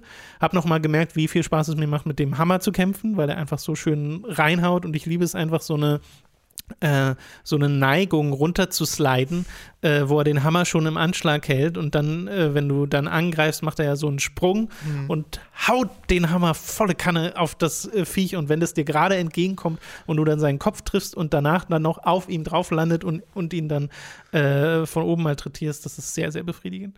Man, man merkt es daran, wie du es erzählst, ja, aber es ist. Äh, und habe dann fast alles Equipment inzwischen äh, mir erspielt von Dante, weil das kann man sich nämlich da zusammen basteln. Mhm. Und das ist jetzt auch im Vergleich zu zum Beispiel Rio gab es ja in der Vergangenheit, wo du wirklich so ein komplett Kostüm hattest und dann einfach nur den, du warst Rio. Also es war einfach ein Modell von Rio. Hier ist es wirklich ein Kostüm, eingeteilt in so Brustpanzer und äh, Hose und Stiefel und so. Ist es irgendwie stilisiert oder sieht es genauso aus wie in Devil May Cry? Es sieht so aus wie ein Devil May Cry. Okay. Also im Wesentlichen, an welchen ist denn das angelegt? Ich glaube so an den, den man in Devil May Cry 4 sieht, an den Dante. Oder halt auch in dem aus dem ersten. Also er sieht sich ja generell immer sehr, sehr ähnlich, aber es gibt so kleine Unterschiede in den Kostümen. Ja, interessant wäre jetzt vor allem gewesen, ob Reboot. Das wäre so, nee, äh, DMC. klassischer Dante oder der neue Dante. DMC sozusagen. ist es nicht, falls du das meinst. Ja. Genau. Nee, Der- weil der Helmpart zum Beispiel ist äh, einfach nur eine weiße Perücke. Okay.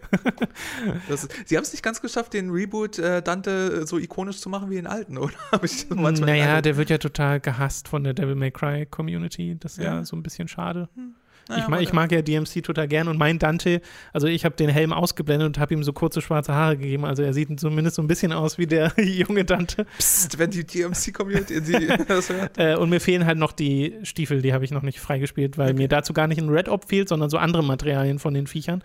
Aber habe gemerkt, dass das, obwohl es sehr grindy ist, einfach nochmal Spaß gemacht hat, das ab und zu mal zu machen am Wochenende, ab und zu mal so eine äh, Quest zu erledigen, äh, weil ich einfach das Kampfsystem sehr, sehr mag und generell auch die Monster einfach super cool finde, wie sie animiert sind nach wie vor. Und hätte jetzt auch noch mal Lust, ein bisschen weiter reinzuschauen. Ich weiß jetzt nicht, in welcher Form ich das mache, aber inzwischen gibt es ja schon diverse neue Monster, von denen habe ich ja noch gar keins gesehen. Also ich äh, habe noch mich gar nicht damit beschäftigt, was jetzt abseits dieses Events hinzugefügt wurde zu Monster Hunter. Und soweit ich das mitbekommen habe, wurde das ja sehr vorbildlich gepatcht und erweitert. Äh, und ich bin sehr gespannt, wenn dann der PC-Release kommt später im Jahr ähm, und das alles schon dabei ist. Mhm. Dann hast du eine sehr geupgradete Version von Monster Hunter World, die ja schon in ihrer Basisversion dir sehr viel zu tun an die Hand Ja. gab.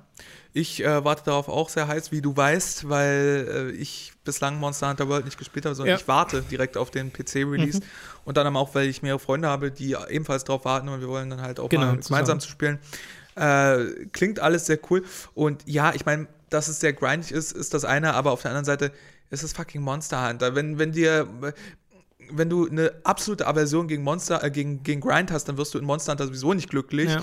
Äh, wenn du aber dieses tolle Kampfsystem hast und so weiter und so fort, das dir genug Ansporn gibt und genug Motivation gibt, den Grind mitzumachen, damit du immer wieder besser wirst und cooler, coolere und effektivere und besser aussehende Rüstungen und Waffen kriegst und sowas, dann sind so eine Events, die jetzt nochmal nachgereicht werden, wo du sowas Cooles kriegst, denke ich auch ganz cool. Ich weiß nicht, ob es für mich von der Immersion her funktionieren würde. Ich will einfach nicht, dass Plötzlich mein als Dante rumlaufen. ja, ich, ich, also, äh, ich weiß jetzt nicht, wie es wäre, wenn ich es wirklich spielen würde. Ich, ich werde es dann vielleicht rausfinden, wenn die PC-Version kommt.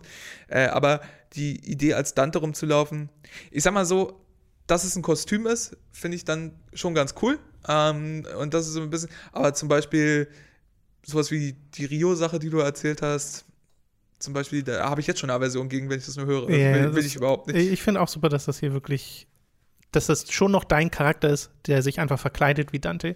Oder wenn du nur sagst, ich will halt nur die Jacke haben, ziehst du halt nur die Jacke an und kannst es verbinden mit was anderem. Schönes, schönes Devil May Cry Cosplay in genau. Monster Hunter. Ja, vor allem, weil du auch, äh, wenn du einen weiblichen Charakter spielst, hast du halt eine weibliche Dante, die du dir bauen kannst. Ist halt Mhm. auch eigentlich ein ganz schönes Detail. Ähm, ja, ich mag halt bei Monster Hunter World, dass du dir die Ziele so selbst steckst Mhm. und dir dann quasi, es liegt komplett bei dir, wie viel du grindest in dem Spiel und ob dir das das wert ist. Und das kann ich dann schon wieder sehr wertschätzen, weil bei dem eigentlichen Story Progress hatte ich das bis auf am Ende, wo man so ein paar Spuren suchen musste, wo, finde ich, das Pacing ein bisschen unterbrochen wurde, gar nicht. Da hast du ja konstant neue Gegenden entdeckt, konstant neue Monster entdeckt, konstant neues Equipment bekommen. Also da war der Spielfluss super, Mhm. äh, so dass du immer wieder dachtest, oh krass, das gibt's hier noch alles. Und am Ende waren halt noch Sachen übrig, die du noch nicht kanntest, obwohl schon die Credits liefen. Äh, und jetzt gibt's halt immer noch mal mehr davon durch die ganzen Updates. Das ist schon sehr vorbildlich. Klingt Find auf jeden Fall sehr cool. Ich, ich kann gar nicht sagen, wie sehr ich mich freue auf die PC-Version. Ja. Und ich hoffe, Ich hoffe, die wird technisch sauber. ich hoffe auch, also ich hoffe erstens, dass es ein sauberer Port wird und zweitens hoffe ich dann, dass es wirklich nochmal, obwohl es dann sozusagen der zweite Release ist, doch eine gewisse Community nochmal kriegt und äh, einen guten Schwung Ja, Aktivität denke und schon. sowas. Zumal ja Monster Hunter World immer noch eine sehr große Community hat jetzt. Also Ja, aber der PC-Release ist auch noch ein paar Monate entfernt. das stimmt. Und da, davon mal äh, ganz abgesehen, aber äh, die Sache ist, die abgesehen davon, dass ich ab und zu mit meinen Freunden zusammenspielen will, für mich war Monster Hunter schon immer eher eine Singleplayer-Erfahrung. Ähm, es gibt Leute, die Monster Hunter so spielen. Ich gehöre bislang so ein bisschen dazu. Mal gucken, wie es in World ist. Äh, ich freue mich auf jeden Fall ganz doll. Ich saß hier ja auch schon mal beim Stream dabei, mhm. wo du gerade zu Hause warst und krank warst und trotzdem Yes. mitgespielt hast, du Nerd. äh, ja, nee, äh, klingt auf jeden Fall so, als ob sie auch jetzt für die Community immer noch eine Menge machen und ich hoffe, das hält noch ein bisschen an, Yes. weil Monster Hunter ist so ein, Monster Hunter World vor allem, ist so ein Spiel, was, glaube ich, Leute sehr lange bei der Stange halten kann. Ich glaube sowieso, Monster Hunter ist eine Reihe, die mit ihrem vorherigen Teil immer eigentlich bis zum aktuellen Teil dann sozusagen so ein bisschen einen Teil ihrer Community hält. Ist jetzt nicht so wie bei einem Shooter, wo nach zwei Wochen erstmal 70 Prozent der Community weg sind Mhm. und nach weiteren drei Monaten sind es 95 oder so. Also es ist ja, Ja, kann ich hier aber auch sehr gut nachvollziehen. Es ist einfach ein sehr, sehr spaßiges Spiel und hat bei mir halt voll die Mission erfüllt, die es sich wahrscheinlich gesteckt hat, nämlich neuen Leuten zu zeigen, warum Monster Hunter so cool ist. Obwohl ich es ja in der Vergangenheit schon probiert habe. Ne? Wir haben ja zusammen mal Monster Hunter Try gespielt auf der Wii. Aber da hat es irgendwie nie so richtig gezündet, aber jetzt hat es geklappt. Scheint, scheint vielen so zu gehen. Also das Konzept von Monster Hunter World in der Hinsicht scheint super aufgegangen zu sein. Ja. Und auch ich freue mich sehr darauf, zum ersten Mal so ein bisschen, also was heißt zum ersten Mal? Ich bin schon mal ein bisschen tiefer in Monster Hunter Teile eingetaucht oder sowas, aber nie durch, Mhm. so richtig konsequent. Mhm. Ähm, und vor allem hatte ich selbst, nachdem ich Stunden und Stunden und Stunden investiert habe, nie das Gefühl, komplett drin zu sein. Ich hatte mal das Gefühl, nicht richtig verinnerlicht zu haben, ähm, wie funktioniert das Upgrading, wie funktionieren die, die verschiedenen Möglichkeiten, die ich mit den Waffen habe. Es gab gewisse Mechaniken, die ich nie verstanden habe und so weiter. Und ich hoffe einfach, dass mich äh, Monster Hunter World, wenn ich es dann spiele, genug am Haken hat, als dass sowas passiert. Und wer weiß, vielleicht gebe ich mir dann auch Events, wie zum Beispiel das Devil May Cry Event, wo ich dann irgendwie coole Ausrüstung von irgendwelchen Cosplay-Charakteren mache. Da bin ich ja noch sehr gespannt, wie, inwiefern sie die zurückholen, weil die sind ja momentan zeitlich begrenzt. Ob das dann jährlich funktioniert Hm. oder so, keine Ahnung. Weil ich ja momentan auch zum Beispiel nicht Rio kriegen kann oder so. Who knows? Oder es wird DLC. Möglich. Gut, äh, das soll es äh, gewesen sein mit diesem Podcast. Wie gesagt, besucht äh, Leo auf seinem Twitch oder auf seinem YouTube-Kanal äh, unter The German Guy. Verlinke ich euch auch in der Beschreibung. Oder Und- guckt halt einfach über den Hook-Kanal, so wie ich das mitgekriegt habe. ja, genau. Wir, mich, ja? wir hosten äh, dich, wenn du streamst. Das heißt, wenn ihr auf, unser, auf unserer Hooked-Kanal seid, auf Twitch seid und Leo gerade online ist, müsste dort auch Leo gerade laufen. Äh, Danke. ganz witzige Funktion. Also ich, ich, ich hoste absichtlich nicht Donnerstag um äh, 18 Uhr oder irgendwas. Das wäre ein bisschen albern. Obwohl, Äh, diesen, diesen Donnerstag, das können wir vielleicht nochmal sagen, diesen Donnerstag Oh, vielleicht stimmt. schon. Genau. Weil, ähm, falls ihr es nicht mitbekommen habt, aus irgendeinem Grund äh, immer noch nicht mitbekommen habt, morgen um 14 Uhr, Genau, Dienstag, Dienstag, genau. äh, machen Tom, Mats und ich einen etwas längeren, etwas ausführlicheren, coolen lang Dreamcast streamen mit ganz Yes. vielen Spielen. Wir haben hier super viele Dreamcast-Spiele. Dafür gibt es aber, wie schon letzten Donnerstag, diesen Donnerstag auch keinen Abend-Stream, keinen 18 Uhr-Stream. Genau. Aber dafür werde ich irgendwas machen, 18 Uhr. Ich weiß noch nicht was. Ich weiß nicht, ob diese Woche irgendein aktuelles Spiel kommt, was wir dann spielen können oder so. Müssen wir noch mal, noch mal gucken. Aber Vielleicht schaust du mal in Swords of Dito rein. vielleicht, äh, das ist, wenn, falls du in der Zeit deinen Steam-Account freigibst, kann ich ja vielleicht. Äh, Das sollte nicht das Problem sein. Aber das seht ihr ja dann. Genau. Einfach mal auch äh, wahrscheinlich auf deinem Twitter-Account äh, vorbeischauen. Ähm, ist auch The German Guy. Genau.